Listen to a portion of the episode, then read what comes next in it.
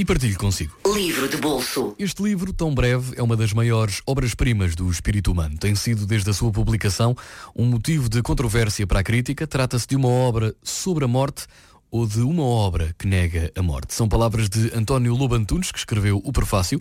A morte de Ivan Illich, de Leo Tolstói, é um romance publicado em 1886, retrata com uma aguda profundidade do tema da morte e o sentido da vida, neste caso também, um, personalizada em Ivan Illich, um juiz russo que na Antecâmara da Morte faz uma reflexão profunda sobre todas as etapas da sua vida, desvendando-se a si próprio.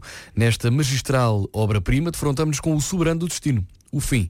A morte é uma prova final aplicada a qualquer momento. É um livro breve, tem apenas 96 páginas, lê-se muito bem e dá que pensar. Livro de bolso. M80.